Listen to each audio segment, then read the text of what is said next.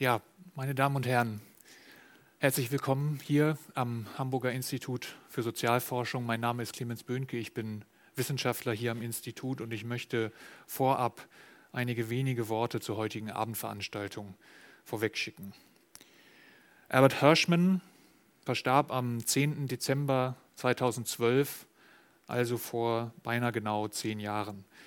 Das ist nicht der Grund, aber heute der Anlass, ihm hier am Hamburger Institut eine Veranstaltung zu widmen und an sein Leben und sein Werk zu erinnern. Ein Leben, das Jeremy Edelman, der eine große Biografie über Albert Hirschman geschrieben hat, ähm, mit dem Untertitel versah The Odyssey of Albert O. Hirschman. Wobei es auf der einen Seite mit Sicherheit passende, ein passendes Sinnbild ist, das Leben Albert Hirschmans als Odyssee und als Irrfahrt zu bezeichnen, mit vielleicht einem nicht unwichtigen Unterschied, dass anders als der Held des homerischen Epos ähm, Hirschman sich nicht auf einer Rückreise, auf einer irregeleiteten Rückreise irgendwohin befand, sondern nach 1933 zunächst für lange Zeit im Grunde genommen ohne ein sicheres Ziel und einen festen Hafen sich durch Europa bewegen musste. Und aus diesem Grund also zum mehr oder weniger heute am 10. Todestag Albert Hirschmans ist es mir eine besonders große Freude, Wolf Lepenies zu begrüßen und vorzustellen, den besagter Biograf Hirschmans Jeremy Edelman einmal als one of Germany's most original homme de lettres bezeichnet hat. Wolf Lepenies war bis zu seiner Emeritierung im Jahr 2006 Professor für Soziologie an der Freien Universität Berlin. Er ist Permanent Fellow am Wissenschaftskolleg zu Berlin, dessen Direktor er in den Jahren zwischen 1986 und 2001 war. Darüber hinaus ist er unter anderem ordentliches Mitglied der Berlin-Brandenburgischen Akademie der Wissenschaften, der Königlich Schwedischen Akademie der Wissenschaften sowie Mitglied in der Sektion Kulturwissenschaft der Leopoldina. Zu seinem umfangreichen Forschungsinteressen und Arbeiten zählt unter anderem die Wissenschaftstheorie und Geschichte der Soziologie. Hier wären insbesondere zu nennen die Monographie Die drei Kulturen, Soziologie zwischen Literatur und Wissenschaft, sowie die von ihm herausgegebenen und mit Sicherheit standardbildenden Bände Geschichte der Soziologie, Studien zur kognitiven, sozialen und historischen Identität einer Disziplin. Weiterhin forscht Wolf Lepenies zu Fragestellungen der deutschen Geschichte der Neuzeit bis zur Gegenwart, unter anderem im Buch Kultur und Politik, Deutsche Geschichten von 2006. Zuletzt hat er sich auch mit der Geschichte des politischen Europa, etwa mit dem Buch Die Macht am Mittelmeer, französische Träume von einem anderen Europa von 2016 wie auch in einem aktuell von ihm verfolgten Forschungsprojekt zum deutsch-französischen Verhältnis im Prozess der europäischen Integration befasst. Lieber Herr Lepenies, es freut mich sehr, Sie am Mittelweg begrüßen zu dürfen und wir freuen uns sehr auf Ihren Vortrag.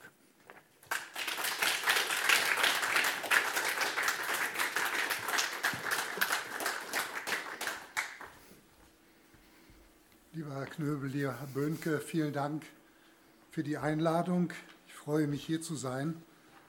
Wir haben schon darüber gesprochen. Wir kommen gerade aus Berlin, aber es ist gut, mal wieder in einer richtig großen, reichen Stadt zu sein. Ich hoffe, Sie können mich verstehen. Bitte sagen Sie ja, dann brauche ich diesen Headset nicht, der mich immer stört, weil ich das Gefühl habe, es gibt jemanden, der, mir zu, der zu mir sprechen will und nicht, dass er dazu da ist, damit ich besser verstanden werde. Meine Damen und Herren, es gibt Maximen, die sind so atemberaubend falsch, dass man es beim ersten Lesen nicht merkt. Dazu gehört die Bemerkung Ralph Waldo Emersons, die größten Männer hätten die kürzesten Biografien. 1915 in Berlin geboren, 1933 aus Berlin geflohen, Student in Paris und London, Doktor der Universität Triest, Mitglied der Internationalen Brigaden im Spanischen Bürgerkrieg, Kurier im antifaschistischen italienischen Untergrund, Soldat in den Forces Armée Française wie in der US Army, Flüchtlingsretter im Emergency Rescue Committee in Marseille, Professor in Columbia, Yale und Harvard, Permanent Member des Institute for Advanced Study in Princeton, Mitarbeiter des Federal Reserve Board in Washington, Mitdenker des Marshallplans, Entwicklungshelfer und Feldforscher, Ratgeber von Regierungen auf mehreren Kontinenten, fähig, seine eigenen Bücher in den Sprachen zu lesen, in die sie übersetzt wurden, Inhaber fast aller großen Ehrungen, die die Profession bereithält. Albert Hirschmanns Leben verkehrt die Maxime Emersons in ihr Gegenteil. Otto Albert Hirschmann wurde am 7. April 1915 in Berlin geboren. Später tauschten die Vornamen ihre Plätze und aus dem Nachnamen verschwand ein N. Albert O. Hirschman wurde zu Lebzeiten ein Klassiker der Sozialwissenschaften, der seine deutsche Herkunft nicht verleugnete, der aber stolz darauf war, Amerikaner zu sein. In der Nähe von Princeton, Herr Böhnke hat es erwähnt, ist Hirschmann am 10. Dezember 2011 gestorben. Wie schwierig die Lage für eine assimilierte jüdische Familie in Berlin geworden war, zeigte sich anfangs der 30er Jahre. Hirschmanns Vater Karl, ein bedeutender Neurochirurg, bewarb sich an einem großen Berliner Krankenhaus um die Chefarztstelle, wurde abgelehnt. Ein jüngerer Bewerber wurde ihm vorgezogen, weil er einen geradlinig christlichen Lebenslauf hatte. Daraufhin bewarb sich Hirschmanns Vater an einem jüdischen Krankenhaus und wurde abgelehnt, weil er seine Kinder protestantisch hatte taufen lassen. Sein Sohn Otto Albert, wie er damals noch hieß, machte am französischen Gymnasium in Berlin Abitur, engagierte sich in der sozialistischen Arbeiterjugend, ein Genosse war Willy Brandt, und beschloss, Ökonomie zu studieren. Die Eltern sagten, das ist eine brotlose Kunst. Hirschmann erwiderte, die Ökonomie ist die Wissenschaft, die in der Lage ist zu erklären, warum es manchmal einen Überfluss und manchmal einen Mangel an Brot gibt. Am 31. März 1933 starb Hirschmanns Vater. Am 1. April wurden die jüdischen Studenten von deutschen Universitäten verwiesen. Am 2. April verließ Hirschmann Paris und ging nach Paris. Er war noch keine 18 Jahre alt. Er studierte an der École des Hautes Commerciales. In der Abschlussprüfung verfehlte er allerdings einen Spitzenplatz, weil er zu viel Zeit damit zugebracht hatte, Dostojewskis Roman Die Brüder Karamasow zu lesen. Enttäuscht von der intellektuellen Atmosphäre an der École bewarb er sich um Aufnahme an die London School of Economics, wurde angenommen, bekam ein Stipendium und kehrte nach dem Studium in London nach Paris zurück. Als Mussolini das Kaiserreich Abyssinien überfiel und Hitlers Truppen ins Rheinland einmarschierten, spürte Hirschmann, ich zitiere ihn, dass der Faschismus auf dem Vormarsch war und ich mich nicht einfach zurücklehnen und den Gang der Ereignisse beobachten konnte, ohne etwas zu tun. Er tat etwas.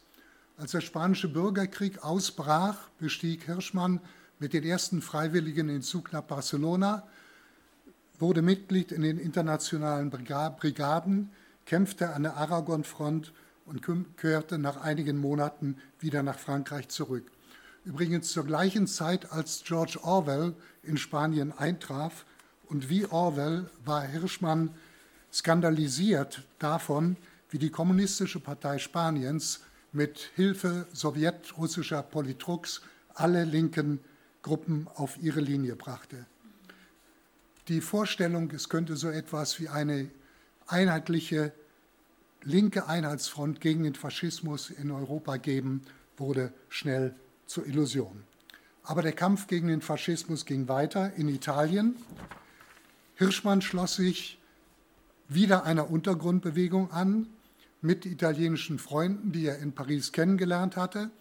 Er konnte im Statistischen Institut arbeiten und er wurde in seinen eigenen Worten, das ist diese typische Verknüpfung bei Hirschmann immer von Politik und Wissenschaft, er wurde, was ihm, glaube ich, großes Vergnügen bereitet hatte, obwohl die politischen Umstände so waren, wie sie waren, er wurde zum Detektiv der faschistischen Ökonomie. Er fand nämlich die Kennzahlen der Wirtschaft heraus und publizierte ihn, sie, die Mussolini vor der Öffentlichkeit verbergen wollte. Dann ging die Zeit in Italien zu Ende. Hirschmann hatte in der Zwischenzeit mit einer Arbeit zur französischen Wirtschaftspolitik promoviert. Die Freunde aus dem Widerstand in Triest wurden verhaftet. Mussolini verschärfte die Rassengesetze. Hirschmann musste Triest verlassen und kehrte nach Paris zurück. Und für ihn typisch, kaum war er in Paris, schloss er sich bei Kriegsausbruch, als Deutschland Frankreich überfiel, der französischen Armee an. Ohne in dieser Armee und in diesem Krieg, diesem Drôle de guerre, wie der französische Historiker Marc Bloch äh, schrieb, überhaupt noch an Kampfhandlungen teilzunehmen. Nach dem Waffenstillstand gelang es Hirschmann mit einem falschen Pass entlassen zu werden. Als Albert Hermann wurde der 25-Jährige in Marseille Mitglied in dem Emergency Rescue Committee, das Verien Frei gegründet hatte, ein amerikanischer Journalist. Und das Committee half Flüchtlingen, staatenlosen Flüchtlingen, über Marseille und dann quer durch äh, Spanien und Portugal Schiffe zu finden, die sie nach Amerika brachten. Diese Gruppe hat etwa 2000 Immigranten, Flüchtlinge gerettet.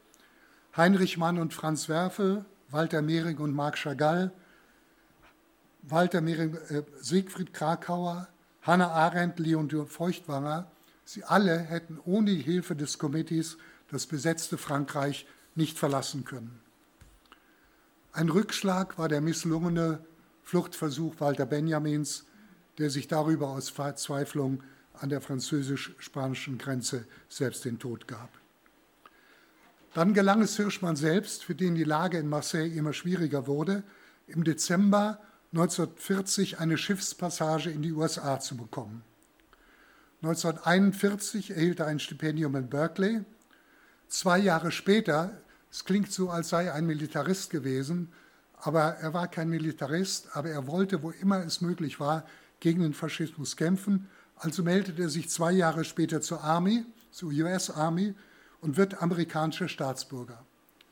Der Einbürgerungsbeamte beharrte darauf, seinen Namen zu anglisieren oder zu amerikanisieren.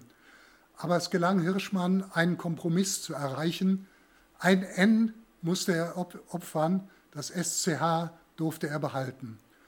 Und von jetzt ab war ja Albert Hirschmann.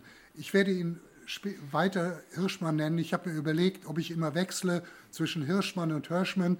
Aber wenn ich mich nicht falsch erinnere, habe ich selbst mit Albert Hirschmann selber in, äh, in Princeton, wo ich ihn oft sah, ihn immer Albert Hirschmann genannt. Und so soll es dann auch jetzt bleiben. Hirschmann war sieben Monate lang in Algier stationiert mit der US Army. Die amerikanischen Truppen bereiteten dort die Invasion nach Italien vor. In Algier kaufte er in einer Buchhandlung die beiden neu erschienenen Romane von Albert Camus, Der Fremde und der Mythos des Sisyphos. Camus war zu der Zeit in Paris. Hirschmann hätte ihn gerne besucht, das ging nicht.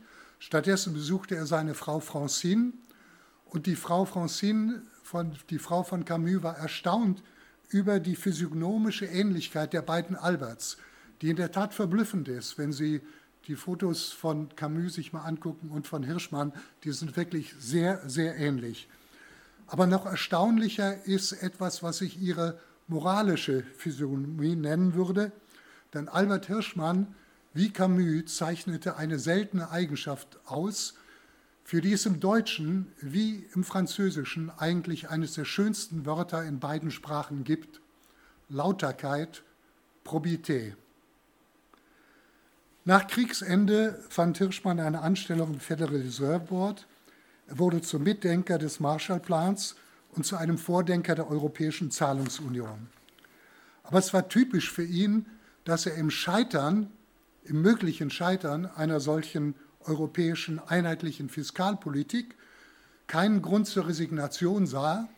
Er sagte, vielleicht wird dieses Scheitern die Chance erhöhen, Europa politisch zu einigen. 1952 ging Hirschmann auf Angebot der Weltbank nach Kolumbien, beriet die Regierung in ihren Wirtschaftspolitik und als sich die Regierung seinen etwas originellen Ideen nicht immer aufschlussreich zeigte, gründete er dort seine eigene Beratungsfirma. Er blieb fünf Jahre in Kolumbien. Im Rückschau sagte er, die glücklichsten Jahre meines Lebens. Dieses Engagement in Südamerika, aber auch Aufenthalte in Asien und Afrika machten ihn zum Pionier einer pragmatischen, an lokalen Erfahrungen, nicht an universalen Rezepten orientierten Entwicklungsökonomie. Seine Haltung war das Gegenteil zu dem, was man das Visiting Economist, Economist Syndrome nennt, dem missionarischen Bestreben westlicher Experten, Ländern der dritten Welt pseudo-universale Entwicklungskonzepte aufzuzwingen. Für Hirschmanns Entwicklungsökonomie war ein Stil charakteristisch, der die realen Lebensumstände der Betroffenen berücksichtigte, Erwartungen an die Zukunft nicht verengte, Spielraum für Unerwartetes ließ und jedes Wishful Thinking vermied. Dass Hirschmann sich Entwicklungsprojekten aus Prinzip mit Optimismus näherte, er nannte das seine Voreingenommenheit für die Hoffnung, seinem Bias for Hope, das war mit ein Grund dafür, dass viele seiner Ideen auch politisch umgesetzt wurden und dass bedeutende politische Persönlichkeiten in Südamerika zu seinen Bekannten und auch zu seinen Freunden wurden, wie Salvador Allende in Chile und Fernando Enrique Cardoso in Brasilien. Die Übernahme seiner Ideen konnte aber auch unliebsame politische Konsequenzen haben. Gegen die herrschende Orthodoxie in Weltbank und Weltwährungsfonds hatte Hirschmann den Südamerikanern eine Strategie des ungleichgewichtigen Wachstums vorgeschlagen. Also nicht eine Industrialisierung, die auf breiter Front alle Sektionen sozusagen der Industrie betraf, sondern es stückweise vorschlug zu tun. Die wirtschaftliche Entwicklung, sagte Hirschmann, könnte von solchen Ungleichgewichten profitieren. Sie würde das Engagement risikobereiter Akteure befördern. Als aber 1968 ein Offiziersputsch zum Sturz der argentinischen Zivilregierung führte, rechtfertigte bei einem Treffen in Buenos Aires ein hoher Beamter der Militärregierung das Vorgehen der Junta mit dem Hinweis auf eine Theorie Hirschmanns. Zitat, wir wenden doch nur Ihre Thesen des ungleichgewichtigen Wachstums an. Zuerst müssen wir die wirtschaftliche Stabilität wiederherstellen und das Wachstum wieder ankurbeln. Dann werden wir uns um größere soziale Gleichheit bemühen. Und erst im Anschluss daran wird das Land auch die Wiederherstellung der bürgerlichen Freiheiten und einige andere politische Fortschritte verkraften können. Hirschmann war bestürzt und schrieb als Reaktion auf den Zynismus der Junta einen Artikel mit dem Titel Wieder die Devise eins nach dem anderen. Aber das war ein Beispiel für seine große Fähigkeit zur Selbstkorrektur, denn genau diese Devise war ein Zeitlang für ihn selbst führend in seinen entwicklungsökonomischen Überlegungen gewesen. Später schrieb er ein Buch, A Propensity to Self-Subversion, also ein Hang, sich selbst in Frage zu stellen, indem er diese Attitüde, sich selbst in Frage zu stellen, ausführlich behandelte. Besonders folgenreich für Hirschmann war eine Erfahrung, die er in Nigeria machte. Obwohl sie eine geringe Fehlertoleranz aufwies, geriet dort die staatliche Eisenbahn in erhebliche wirtschaftliche Schwierigkeiten. Das dichte Straßennetz und der dadurch begünstigte Autoverkehr waren dafür verantwortlich. Denn Kritik an der Eisenbahn, die zu Verbesserungen ihres Service hätte führen können, Hirschmann nannte das Voice, blieb schwach, weil die Eisenbahnreisenden die Möglichkeit hatten, auf das Auto auszuweichen.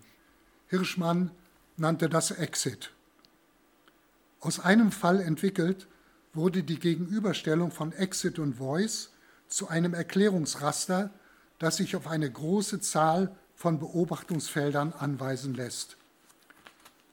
Hirschmann konnte das natürlich damals noch nicht wissen, aber mir fällt heute auf, dass Voice gegenüber der Deutschen Bundesbahn auch wenig Sinn hat, weil der Exit auf die Autobahn auch keinen Spaß macht.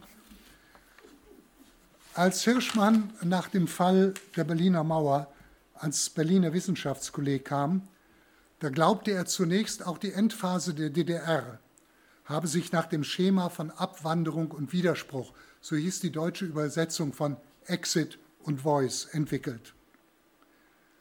Abwanderung, Exit, das waren die Hunderttausende von geflohenen, geflüchteten oder durch Freikauf legal ausgereisten DDR-Bürger. Widerspruch, Voice, das waren die Zehntausende, die in Dresden und Leipzig auf die Straße gingen und erst wir sind das Volk und dann wir sind ein Volk skandierten. Doch während die meisten, in den meisten von Hirschmann in Exit Voice and Loyalty, so hieß sein Buch, geschilderten Episoden, während in den meisten dieser Episoden Abwanderung den Widerspruch schwächte, verhielt es sich in der DDR anders. Das Ende der DDR gab Frischmann dann selbst zu und korrigierte sich damit.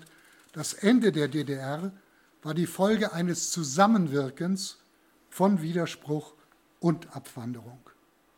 Aber auch wenn Hirschmann hier seine Ausgangsthese modifizieren musste, das Begriffspaar Exit Voice behielt seine Erklärungskraft.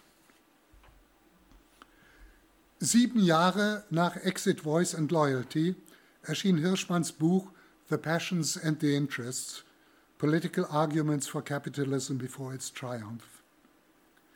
Im Titel der deutschen Übersetzung schwingt noch deutlicher als im amerikanischen Original der Jane Austen-Ton mit. Leidenschaften und Interessen. Man sieht den BBC-Film förmlich vor sich. Jane Austen war eine auch der Lieblingsautorinnen von Hirschmann. Die Interessen und die Leidenschaften Hirschmanns, sein argumentatives Temperament, sein Theoriestil, sie werden in diesem Meisterwerk der historisch orientierten Sozialwissenschaften sichtbar, das er immer als das ihm liebste seiner Bücher bezeichnet hat. Zitat, dieses Buch hat mir immer wieder Vergnügen bereitet. Das Vergnügen zu schreiben und die Freiheit zu genießen, Entdeckungen zu machen, ohne etwas als falsch widerlegen zu müssen. The Passions and the Interests markiert den entscheidenden Wendepunkt in der Karriere Albert Hirschmanns. Er verfolgte den Plan für dieses Buch am Institute for Advanced Study in Princeton.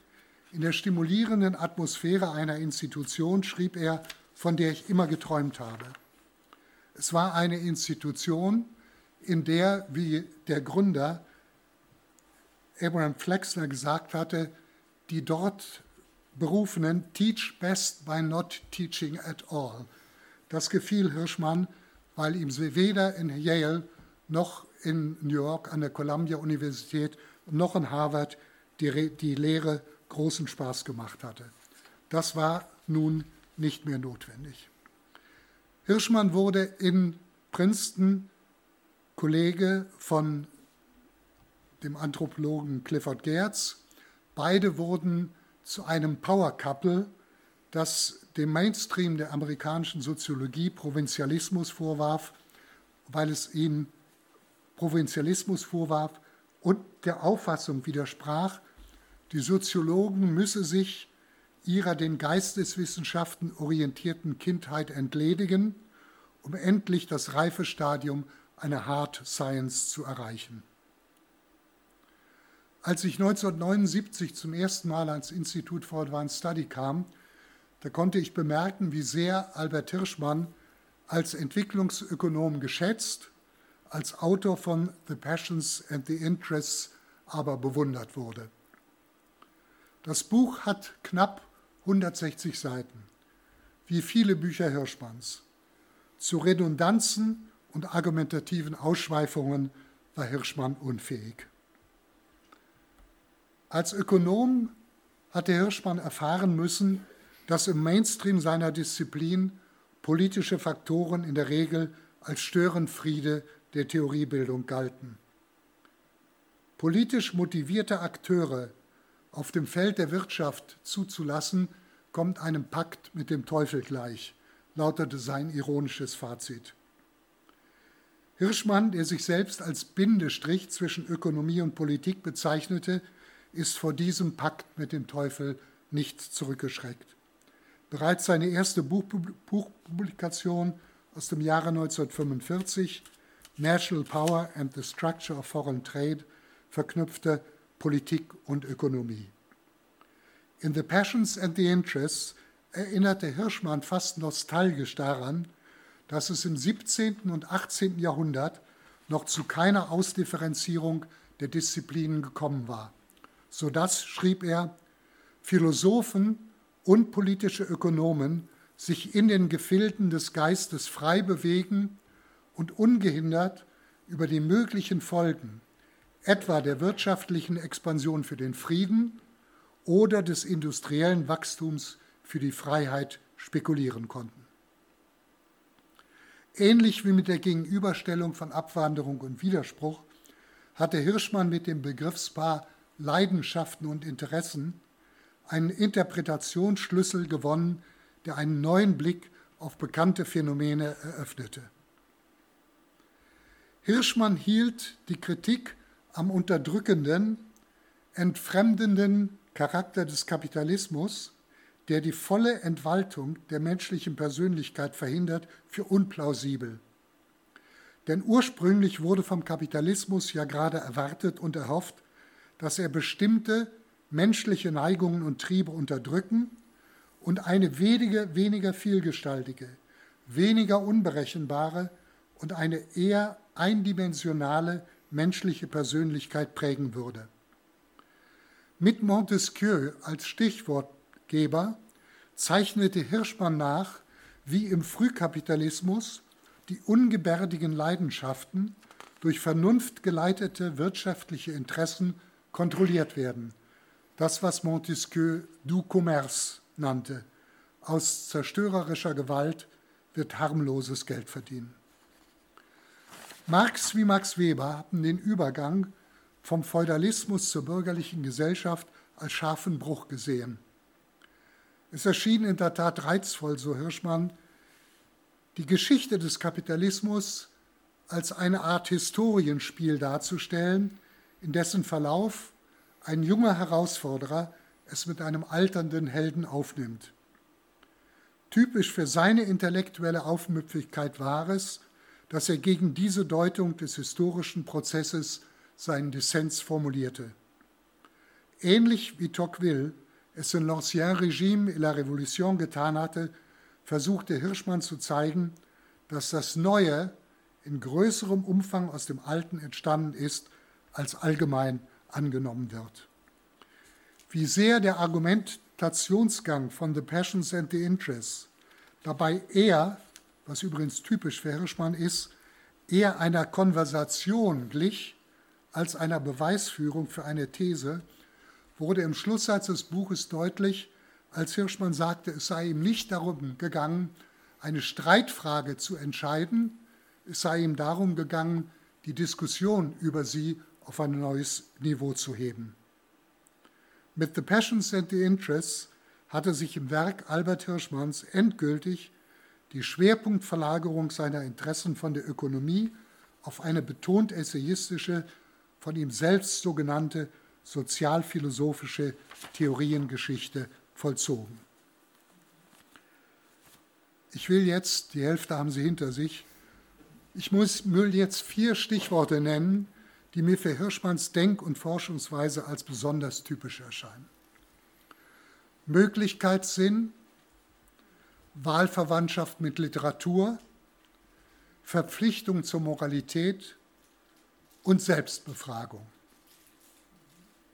Was Albert Hirschmanns Werk unverwechselbar macht, ist der Möglichkeitssinn. Für den leidenschaftlichen Possibilismus, so nannte er das, in seinem Handeln und Schreiben, der ihm stets etwas jugendlich Unbefangenes gab, fand Hirschmann Vorbilder in Sören Kierkegaards Entweder oder und in Robert Musils Der Mann ohne Eigenschaften. Sollte ich mir etwas wünschen, schrieb Kierkegaard, Ich würde mir nicht Reichtum wünschen oder Macht. Was ich mir wünschen würde, wäre die Leidenschaft der Möglichkeit, das Auge, welches ewig jung und ewig glühend überall die Möglichkeit erblickt. Und dann, der Genuss täuscht, die Möglichkeit nicht. Im Mann ohne Eigenschaften bei Musil heißt es, wenn es aber Wirklichkeitssinn gibt, dann muss es auch etwas geben, was man Möglichkeitssinn nennen kann. Wer ihn besitzt, sagt beispielsweise nicht, hier ist dies oder das geschehen, wird geschehen, muss geschehen, sondern er erfindet, hier könnte, sollte oder müsste geschehen. Und wenn man ihm von irgendetwas erklärt, dass es so sei, wie es sei, dann denkt er, nun, es könnte wahrscheinlich auch anders sein. So ließe sich der Möglichkeitssinn geradezu als die Fähigkeit definieren, alles, was ebenso gut sein könnte, zu denken und das, was ist, nicht wichtiger zu nehmen als das, was nicht ist. Solche Möglichkeitsmenschen, schreibt Musi, leben, wie man sagt, in einem feineren Gespinst, in einem Gespinst von Dunst, Einbildung, Träumerei und Konjunktiven. Kindern, die diesen Hang haben, treibt man ihn nachdrücklich aus.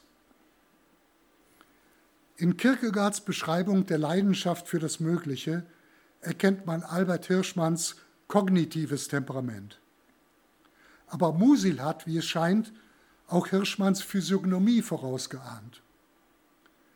Hören Sie das Porträt, das wäre Ihnen frei, der Organisator des Emergency Rescue Committee in Marseille, in dem die vielen europäischen Flüchtlinge gerettet wurden, hören Sie das Porträt, das der Erfinder dieses Committees von Albert Hirschmann gezeichnet hat. Der erste, der für mich in Frankreich arbeitete, war Bimisch, ein junger politischer Flüchtling aus Deutschland, sehr intelligent, immer gutmütig und fröhlich. Ich nannte ihn Bimisch, also zu Deutsch Strahlemann, wegen seiner schelmischen Augen und seines ewigen Schmollmundes, der sich in Sekundenschnelle in ein breites Grinsen verwandeln konnte. Bimisch hatte in meinen Augen nur einen Fehler, und das war seine Verträumtheit. Wenn man mit ihm sprach, konnte es durchaus fünf bis zehn Sekunden dauern, bevor er reagierte und zu erkennen gab, dass er überhaupt zugehört hatte. Wie er selbst sagte, war er häufig un peu dans la lune, ein bisschen über den Wolken schwebend. Für einen ungeduldigen Menschen wie mich war das manchmal ein wenig ärgerlich. Sie erinnern sich an die Definition von Musil. Einbildung, Träumerei und Konjunktive. Un peu dans la lune. Aber Hirschmanns Enthusiasmus für das Mögliche barg Risiken. In Marseille geriet er in Gefahr, nicht weil er falsche oder zu schlechte Papiere, sondern weil er zu viele gute falsche Papiere hatte. Ein französisches Soldbuch, eine Geburtsurkunde aus Philadelphia, ein Entlassungsschein der US-Army sowie Mitgliedsbücher von einem halben Dutzend Organisationen. Darunter war ein von ihm erfundener, exklusiver Touring-Club der Club der Clublosen. Hirschmann selbst sah die Gefahr und kommentierte, es gibt einen Zustand, der zu sehr en règle ist. Es ist wie bei einem Verbrecher, der gefangen wird, weil er zu viele Alibis hat. Zu den Vertretern des Möglichkeitssinns zählten für Hirschmann aber nicht nur ein Philosoph, Kierkegaard, und ein Romanautor, Robert Musil. Dazu zählte auch ein Drogenhändler, Sporting Life. Der stellt in der Gershwin-Oper Porgy and Bess die Wirklichkeit von Schlüsselerzählungen der Bibel, wie Davids Sieg über Goliath, die Rettung des kleinen Moses durch Pharaos Tochter oder Jonas Überleben im Bauch des Wals, er stellt all diese Geschichten blasphemisch in Frage the things that you're liable to read in the Bible, it ain't necessarily so. Dieser Refrain passte zu Hirschmanns politischer Unerschrockenheit. Ob in Frankreich, Italien oder Spanien, der Faschismus war keine unentrinnbare Wirklichkeit. Man konnte ihn wirksam in Frage stellen und bekämpfen, und Hirschmann kämpfte mit. It ain't necessarily so. Vom Beginn seiner Karriere an, am deutlichsten vielleicht in The Strategy of Economic Development von 1958, ein Buch, das in so viele Sprachen übersetzt wurde, wie andere Bücher Leser finden. In diesem Buch prägte Albert Hirschmanns Denken dieser Möglichkeitssinn bereits. Die Weigerung, sich mit etablierten Wirklichkeiten abzufinden. Ein prinzipielles, freches, immer ein wenig spitzbübisches gegen den Strich argumentieren. Die ausdauernde Lust am Probehandeln dem triumphierenden Ausrufezeichen der großen Theoriebildner, setzte er die bescheiden klingende, aber unendlich wirkungsvollere, subversive Frage entgegen, so ist es, gefolgt von einem Ausrufezeichen, das wollen wir doch mal sehen. Das grundlegende Bestreben meiner Schriften war es, schrieb Hirschmann, die Grenzen des Möglichen zu erweitern, und sei es um den Preis, dass damit die Fähigkeit, das Wahrscheinliche zu erkennen, real oder imaginär abnimmt. Weil er ein Möglichkeitsmensch war, hat Albert Hirschmann, der zeitlebens Mitglied im Club der Clublosen blieb, kein Schulenbildner werden können und auch nicht werden wollen. Er wurde etwas Wichtigeres. Maître à lire in vielen Disziplinen, ein Lese- und Lehrmeister, ein Vorbild in Haltung und Überzeugungslust. Es gibt bei Hirschmann keine festgefügte Terminologie und daher auch keine Terminologie zweiter Stufe. Es gibt keinen Jargon, der die Nachahmung, also Schulenbildung, so leicht möglich macht. Wahlverwandtschaft mit der Literatur. 1965 schrieb der Ökonom George F. Stiegler ein Vertreter der sogenannten Chicago School. 1982 sollte er den Nobelpreis erhalten. The science of economics will become completely mathematical by 2002 when the editors of the Economic Journal will be unable to read a non-mathematical article. So kam es. Der fröhliche Analphabetismus der Mainstream-Ökonomen machte Fortschritte und bald verschwand hinter ihren Gleichungen und Modellen die Realwirtschaft und sollte erst in den Finanzkrisen wiederkehren und das Fach allmählich zu einer Revision seiner Grundannahmen führen. Ein Jahr nach dieser Prognose lieferte Albert Hirschmann sein Manuskript Development Projects Observed ab, den letzten Band einer Trilogie, in der er versucht hatte, die Grundprozesse des wirtschaftlichen Fortschritts in den Entwicklungsländern zu verstehen.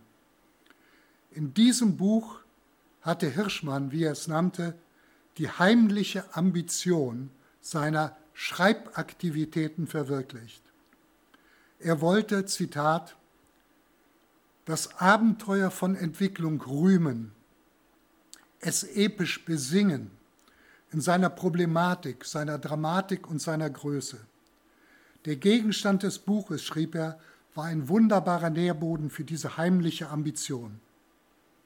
Bei der Inaugenscheinnahme der einzelnen Entwicklungsprojekte und im Gespräch mit ihren Leitern und Beteiligten hörte ich so viele faszinierende Geschichten, dass ihre narrative Wiedergabe bisweilen die Analyse zu überwuchern drohte.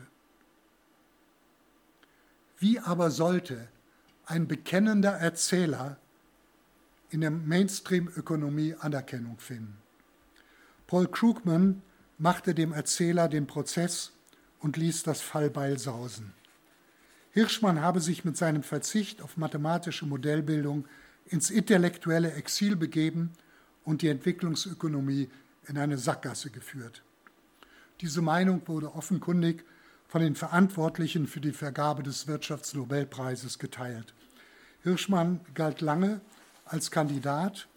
1979 aber bekam ein anderer Entwicklungsökonom den Preis Sir Arthur Lewis, der neben ihm in Princeton an der, Institu an der Universität arbeitete. Ich erinnere mich daran, ich kam 1979 ans Institut, wie Clifford Gertz, was Clifford Gertz sagte, als diese Nachricht das Institut erreichte, dass George Lewis den Preis bekommen hatte. Clifford Gertz sagte, Here goes Albert's Prize. Und so kam es. Für Hirschmann war nicht nur die Forschungs-, sondern auch die Darstellungsweise seiner Publikationen wichtig. Er war Autor im emphatischen Sinn des Wortes. Es kam ihm nicht nur darauf an, was er schrieb, sondern auch wie er schrieb. Hirschmann selbst schrieb ein auf Knappheit zielendes, elegantes Englisch, welches das Deutsche, er sprach ein sympathisch, altmodisch korrektes Deutsch, welches das Englische nicht verleugnete.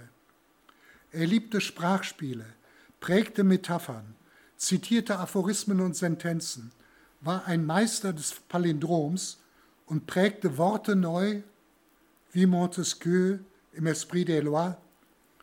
J'ai eu des idées nouvelles, il a bien fallu trouver de nouveaux mots. Wie Gustave Flaubert, einer seiner Lieblingsautoren, war der Autor Hirschmann zeitlebens auf der Suche nach dem richtigen Wort, dem mot juste. In den Büchern, die Hirschmann nach seiner Berufung ans Institut für Advanced Study in regelmäßigen Abständen schrieb, in diesen Büchern wurde deutlich, wie sehr es für ihn zur Selbstverständlichkeit geworden war, in die Darstellung sozialwissenschaftlicher Tatbestände literarische Verweise mit einzubeziehen. Hirschmann sprach dabei von Oszillation, dem Wechsel von poetischem Enthusiasmus und rationaler Erkenntnis. Wenn er auf den ersten Blick triviale Alltagserfahrungen in den Ideen eines großen Denkers oder in der Maxime eines Literaten wiedergespiegelt sah, wurde dies für ihn oft genug Anlass zur Theoriebildung. Ein Beispiel dafür ist der sogenannte Tunneleffekt. Ausgangspunkt ist die folgende Beobachtung. Vor der Einfahrt in einen Tunnel stehen auf zwei Fahrspuren Autos im Stau. Auch wenn sich nach langem Warten nur die Autos auf der anderen Seite der Spur bewegen, bessert sich meine Stimmung. Denn jetzt wird es doch auch auf meiner Spur bald vorwärts gehen. Enttäuschung, Wut aber folgen, wenn der Verkehr nur auf der anderen Spur vorankommt und ich das Gefühl habe, es gehe nicht mit rechten Dingen zu. Für Hirschmann spiegelte sich dieser Effekt in einer Maxime La Rochefoucaulds aus dem 17. Jahrhundert. Die erste Regung der Freude, schreibt La Rochefoucauld, die erste Regung der Freude, die wir beim Glück unseres Freundes empfinden, kommt nicht aus unserem guten Herzen oder aus der Freundschaft, die wir für ihn empfinden. Sie ist vielmehr eine Wirkung unserer Eigenliebe, welche uns mit der Hoffnung schmeichelt, auch unsererseits glücklich zu sein oder irgendwelche Nutzen aus unseres Freundes Glück zu ziehen. Alltagsbeobachtung und Maxime zusammen führten zur Formulierung einer Theorie, die Hirschmann unter anderem benutzte, um die wechselnde Toleranz für Einkommensungleichheiten im Laufe der wirtschaftlichen Entwicklung zu erklären. In den letzten Jahren hat sich zwischen Literatur und Soziologie ein hybrides Genre gebildet, die Sozioautobiografie. Autoren nutzen die Soziologie, um über einen einzigen Gegenstand zu schreiben, sich selbst. In Frankreich ist dieses Genre extremer Selbstbezüglichkeit besonders beliebt.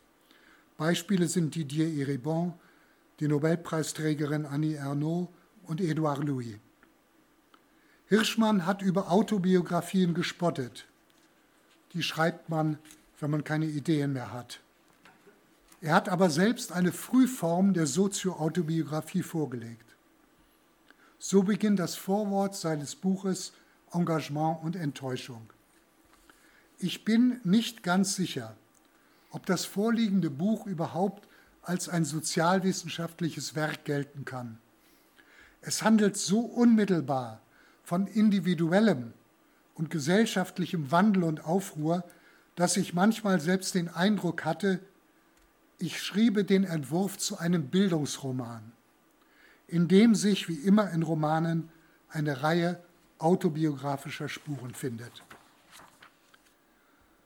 Goethe und Kafka waren für Hirschmann wichtige Bezugsautoren, Dostoevsky und Tolstoi waren es, vor allem aber das Dreigestirn des französischen Realismus im 19. Jahrhundert, Balzac, Stendhal, Flaubert. Kein Buch aber war für Hirschmann wichtiger als die Essay des von ihm über alles geschätzten Michel de Montaigne. Montaignes Mantra beobachte, beobachte ohne Unterlass, machte sich Hirschmann zu eigen. Auch er schätzte seine Petites Idées, wie sie Montaigne nannte. Er übte sich in Erkenntnisdemut und vertraute einem erfahrungsnahen Wissen. Der Romanist Hugo Friedrich hat drei Eigenschaften Montaignes genannt, die auch Hirschmann charakterisieren. Ich finde diese Worte, die Hugo Friedrich da gefunden hat, ganz außerordentlich. Die drei Eigenschaften Montaignes sind Genuss der Allwidersprüchlichkeit, angespannte Redlichkeit und beharrliche Selbstverringerung. Wie Nietzsche hätte Hirschmann über Montaigne sagen können, mit ihm würde ich es halten, wenn die Aufgabe gestellt wäre, es sich auf der Erde heimisch zu machen. Ob Hirschmann nun für den italienischen Untergrund als Kurier zwischen Triest und Paris hin und her reiste oder ob er als Mitarbeiter des Emergency Rescue Committee Fluchtwege über die französisch-spanische Grenze erkundete, er trug in seinem Koffer bzw. in seinem Rucksack zwei Dinge immer bei sich. Ein paar frische Socken und die Essays von Montaigne. Verpflichtung zur Moralität. Als 1660 in London die Royal Society gegründet wurde, gelobten ihre Mitglieder dem Souverän, sich in ihrem wissenschaftlichen Tun weder mit Theologie, Metaphysik oder Politik noch mit moralischen Fragen zu beschäftigen. Moralische Skrupel und literarische Ambitionen galten gleichermaßen als mit empirischer Forschung nicht vereinbar. Die Wissenschaftsgeschichte der Neuzeit ist eine Geschichte der Entmoralisierung. Aus den sich spezialisierenden und kognitiv verengenden Disziplinen verschwindet die Wertorientierung der Wirtschaft als der Wissenschaft als Ganzer, der Wirtschaft übrigens auch, kommen die Mores abhanden. In seinem Essay Morality and the Social Sciences, a Durable Tension, beschrieb Hirschmann die Entmoralisierung der modernen Wissenschaften am Beispiel der von ihm sogenannten Machiavelli-Montesquieu-Adam Smith-Tradition. Es war Zeit, an dieser Tradition etwas zu ändern. Hirschmann entdeckte, wie er es nannte, unbewusste Moralisten in den Sozialwissenschaften und nahm sich selbst als Beispiel. Die Gegenüberstellung von Exit und Voice ging auf Erfahrungen Hirschmanns in Nigeria zurück. Sein Ursprung aber hatte dieses Gegensatzpaar vielleicht, so Hirschmann, auch in einem unterdrückten Schuldbewusstsein. Junge und kräftige Männer wie er selbst hatten Deutschland verlassen, Exit, und hatten damit die Widerstandsmöglichkeiten der jüdischen Gemeinschaft deutlich geschwächt. Voice. Am Ende plädierte Hirschmann nicht nur für eine moralische Sozialwissenschaft, er verlangte auch, dass der einzelne Sozialwissenschaftler morally alive sei, was man vielleicht am besten als Pflicht zur moralischen Aufmerksamkeit übersetzen kann. Es gibt wenige Passagen im Werk Albert Hirschmanns, die von so vorausblickendem Pathos bestimmt sind, wie der Schluss seines Essays über die unaufhebbare Spannung zwischen Wissenschaft und Moral. Dort wünscht sich Hirschmann eine Sozialwissenschaft, Zitat, die ganz anders ist als die, die die meisten von uns heute praktizieren. Eine moralische Sozialwissenschaft in der moralische Erwägungen nicht unterdrückt und beiseite gelassen, sondern systematisch der Analyse beigemischt werden, ohne dass Schuldgefühle wegen mangelnder Geschlossenheit aufkämen, die oft und ungezwungen zwischen dem strengen Beweis und der moralischen Forderung hin und her wechselt und wo moralische Erwägungen es nicht länger nötig haben, verstohlen eingeschmuggelt oder unbewusst zum Ausdruck gebracht zu werden, sondern sich mit entwaffnender Offenheit zeigen können. Das wäre ein Teil dessen, was ich mir als Sozialwissenschaft unserer Enkelkinder erträume. Und zum Schluss Selbstsubversion. Albert Hirschmann war in seinem Plädoyer für eine Remoralisierung der Sozialwissenschaften nicht alleine. Als die MacArthur Stiftung 1993 ein Programm zur Zukunft der Ökonomie vorlegte, bilanzierten Kenneth Arrow, Samuel Bowles und Amartya Sen zu den vielversprechenden neuen Entwicklungen in der Ökonomie zähle ein wiedererwachtes Interesse an der Moralphilosophie. Einzigartig aber war Hirschmann darin, nicht nur die Remoralisierung der Sozialwissenschaften, sondern auch die moralische Aufmerksamkeit und das moralische Engagement des einzelnen Wissenschaftlers einzufordern. Ich erinnere an die drei Eigenschaften Montaignes, die auch Hirschmann charakterisieren. Genuss der Allwidersprüchlichkeit, angespannte Redlichkeit, beharrliche Selbstverringerung. Alle drei Eigenschaften haben eine moralische Färbung. Beharrliche Selbstverringerung entspricht dem Hang zur Selbstsubversion, den Hirschmann mit sichtbarem Vergnügen für sich selbst in Anspruch nahm. Darin wird die Nähe zu Montaigne deutlich, über den sein Biograf Hugo Friedrich schrieb, er hat eine verblüffende Bereitschaft für die Widersprüchlichkeit seiner selbst und der Dinge, und es ist, als ob er sich erst im Genuss der Allwidersprüchlichkeit so recht wohlfühlte. Skepsis gegenüber den Entdeckungen anderer, so Hirschmann, gehört zur intellektuellen Grundausstattung des Wissenschaftlers. Zu seiner moralischen Grundausstattung aber gehört die Skepsis gegenüber den eigenen theoretischen Konstrukten. Das sich selbst in Frage stellen konnte dabei zur Selbstvergewisserung ja zur Selbsterneuerung führen. Zitat, weit davon entfernt, den Kopf wegen eines ungeheuerlichen Irrtums, den es zu widerrufen galt, in Schande senken zu müssen, kann ich meine aufrechte Haltung durchaus beibehalten und in der Konkurrenz um die Wahrheit vielleicht sogar als Sieger durchs Ziel gehen, indem ich die von mir aufgedeckten neuen Komplexitäten öffentlich verkünde und dazu stehe. Hirschmanns Moralgebot blieb nicht auf die Wissenschaft und den Wissenschaftler beschränkt. Selbstsubversion stärkte auch die demokratische Kultur. Zitat, in der die Bürger nicht nur Recht auf ihre individuellen Meinungen und Überzeugungen haben, sondern, was wichtiger ist, in der sie bereit sind, diese individuellen Meinungen und Überzeugungen im Licht neuer Argumente und Beweise in Frage zu stellen. Die Einladung im akademischen Jahr 1979-80 Mitglied des Institute for Advanced Study in Princeton zu werden, war von Albert Hirschmann unterzeichnet.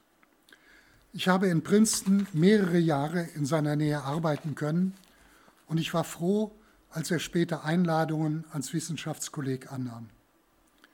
Im letzten Jahr, das ich in Princeton verbrachte, war Albert Hirschmann bereits krank. Wollen wir zusammen zu Mittag essen, schrieb er mehrfach. Wollen wir nicht zusammen Mittag essen und miteinander reden? Und fügte hinzu, auf Deutsch. Albert Hirschmann war ein mutiger Mann, ein bedeutender Wissenschaftler, ein Vorbild ansteckender Mitmenschlichkeit. Es ist mir eine Freude, Hamburger Institut für Sozialforschung an ihn zu erinnern. Vielen Dank.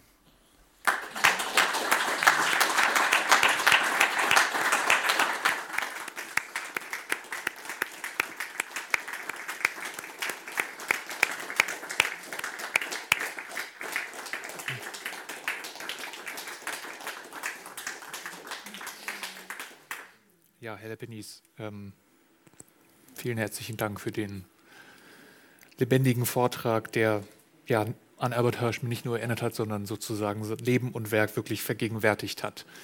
Ähm, ich würde gerne noch mit Ihnen ins Gespräch kommen und ich denke auch viele hier im Saal würden gerne noch mit Ihnen äh, über Hirschman ins Gespräch kommen.